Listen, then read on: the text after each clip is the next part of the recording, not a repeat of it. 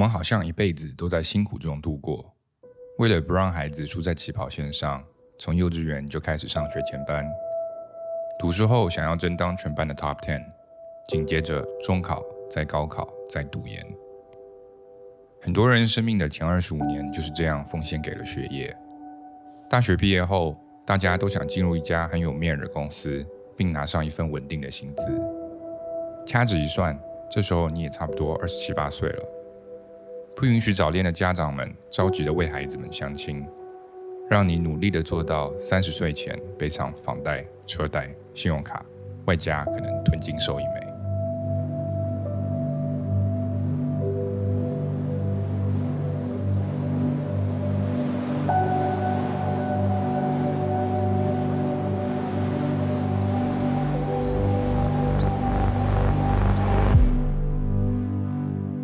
通过前三十年的努力到达这一刻的时候，那肯定是算成功人士了。周围的人也会觉得真厉害啊，事业家庭一个不落。可这真的是你内心想要的吗？的确是满足了社会所定义的成功。可是你有问过自己内心对成功的定义吗？当今的社会给我们的印象就是要一直努力，吃得苦中苦，才能方为人上人。慢慢的，你变成一个对成功极度上瘾的人，一个 addict，患上一个极度渴望被社会认可的瘾，并享受当自己成为社交圈里焦点所带来的成就感。渐渐的，你不知不觉的进入一个大口吃苦、超负荷工作 （overwork），然后把自己消耗完至 burnout，再给自己放一个回血小假期的规律。可是休息没过多久，你又会感觉到罪恶感。并开始再度的 overwork，就这样重复着这个循环。我相信这是很多人日常会经历的一个循环。经常当我们问周围的人最近如何，我们收到的答案基本都是统一的：忙，好忙，真的好忙。现如今如果不忙，好像都不配做人类。但是所有的忙都是有代价的，这个代价是你人生的时间、你的健康，最主要还有你的身心健康。我时常就想。难道没有一个既能成为社会的有效生产力，又能保全自己身心健康的方式吗？我曾经在瑞士生活过几年，这个国家给了我很大的启发。瑞士是一个仅有八百六十万人的国家，可他们却拥有全世界最厉害的医药企业诺华和罗氏，最大的食品公司雀巢，最先进的银行金融产业、生物科技、手表、巧克力。And 一支能踢进世界杯八强的足球队，在一个五点准时下班、周末没有任何工作干扰的国家，一年打底有一个月的带薪年假，加上所有的周末和公共假期，瑞士人三百六十五天只工作一百三十一天。在瑞士，只有百分之二十的人会就读大学，另外的百分之八十的人在初中毕业后就会就读职业高中。瑞士不禁让我思考，他所有的这些成绩究竟是如何做到的，也充分的让我认识到，成功有可能真的跟努力、刻苦、拼命没有直接的关系。这里我得声明一下，我并不是在倡导不努力，因为生活里如果没有努力，有可能我们甚至不会整理房间，懒得吃饭，并在家里发霉。所以努力是必须的，只不过需要一定的平衡。老子就在《道德经》里说过：“道常无为而无不为。道是自然，是宇宙。道让太阳日复一日，不管是几千年还是几万年，都从东方升起，再到西方日落。天底下所有的生物随着道的四季而变化。道好像看似什么都没做，A.K.A. 无为，但是又而无不为，A.K.A. 它确实改变了一切。”我们其实可以从很多维度看这句话。在一个世界级的球星上，比如费德勒，他身材那么的瘦弱，但总是可以那么如此的优雅，A.K.A. 无为的化解对手所有的进攻。How exactly do we measure greatness? By the number of titles? The number of Grand Slams? Perhaps. But there are certain things that numbers can't convey. The beauty he instilled in the discipline, enriching and perfecting his game year after year.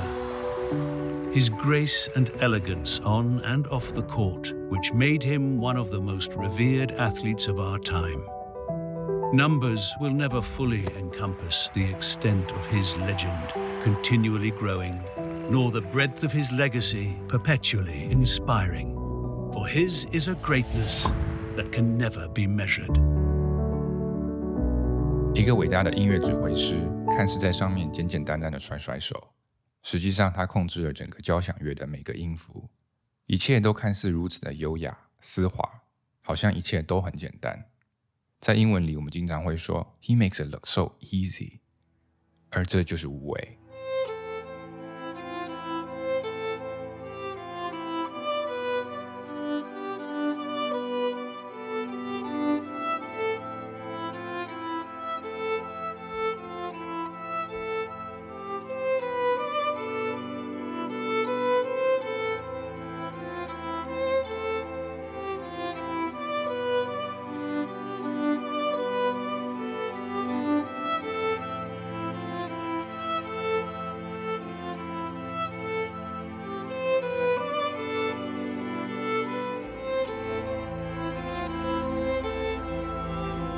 就是一切看似什么都没有做，可是又改变了一切。在你个人身上，道就是你，你就是你自己的宇宙。你要顺从自己的内心，并通过观察、感受自己内心的四季变化而变化，观察自己内心的一个规律，从而做到无为而无不为。很多人认为老子说的无为就是什么都不做，其实不是。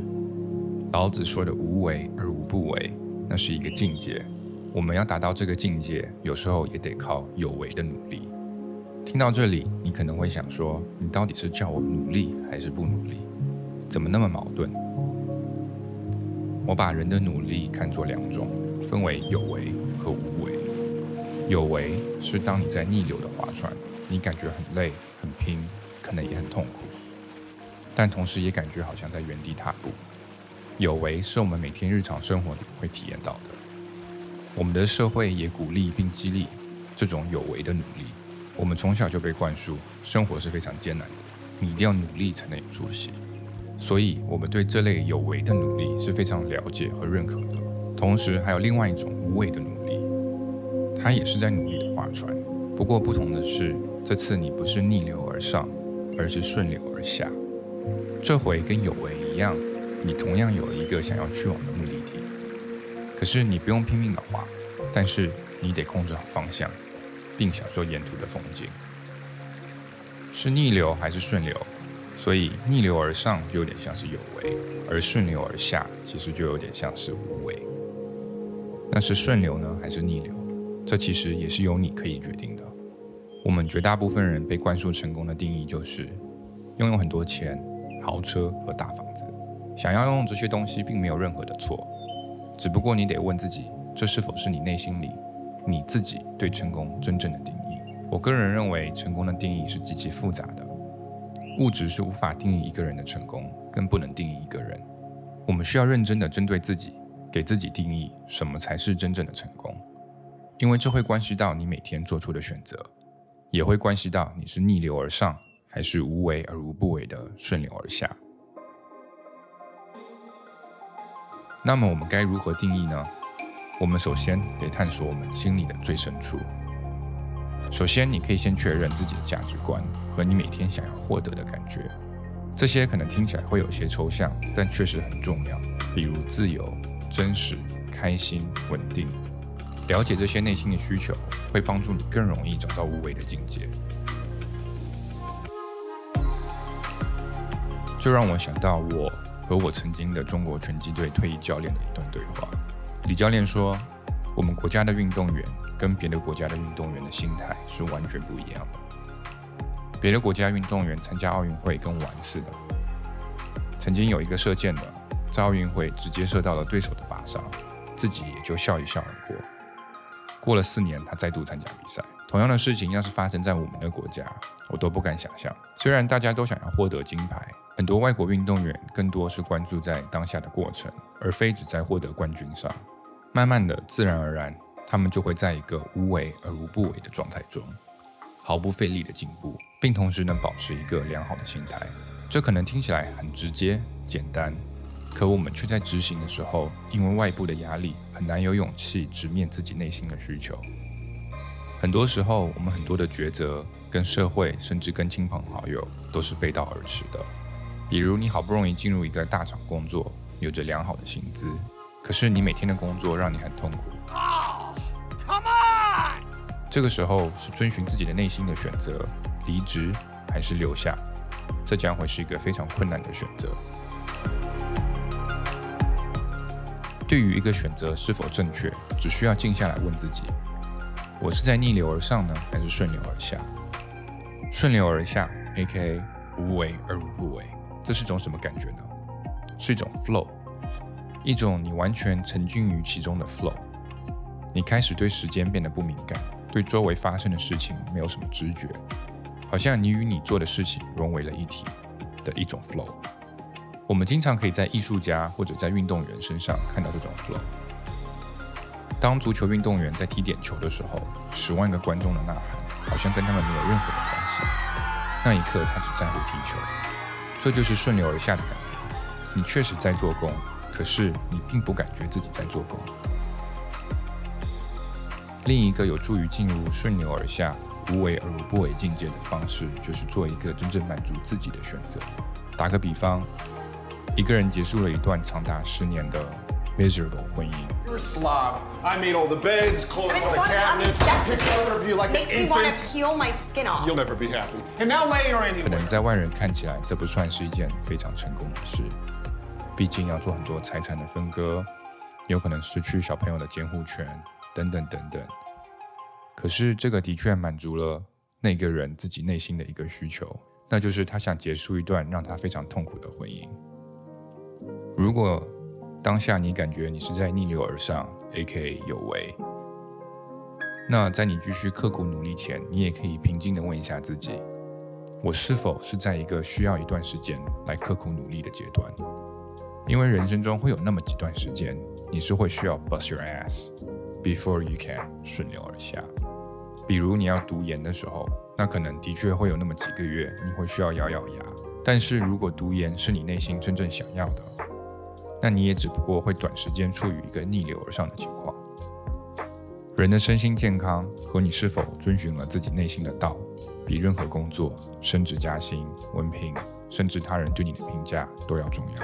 当我们能将自己处于一个顺流而下的、无为而无不为的境界中，那我们就真的能通过少做工，并获得大成就。感谢大家的收听。如果你听到这儿，那就请给我们的节目一个五星好评。由于我们的节目暂时还没有任何的赞助商，为了能让节目继续的产出，也希望可以得到各位听众的支持。如果您在国外的话，可以登入 Patreon 通过订阅支持我们的节目；如果您在国内，也可以通过爱发电平台支持我们的节目。Patreon 和爱发电的链接可以在节目的简介里找到。你们的订阅对于我们的节目至关重要。最后，再次感谢大家的收听。This is your host 严豪，我们下期见。Mm-hmm.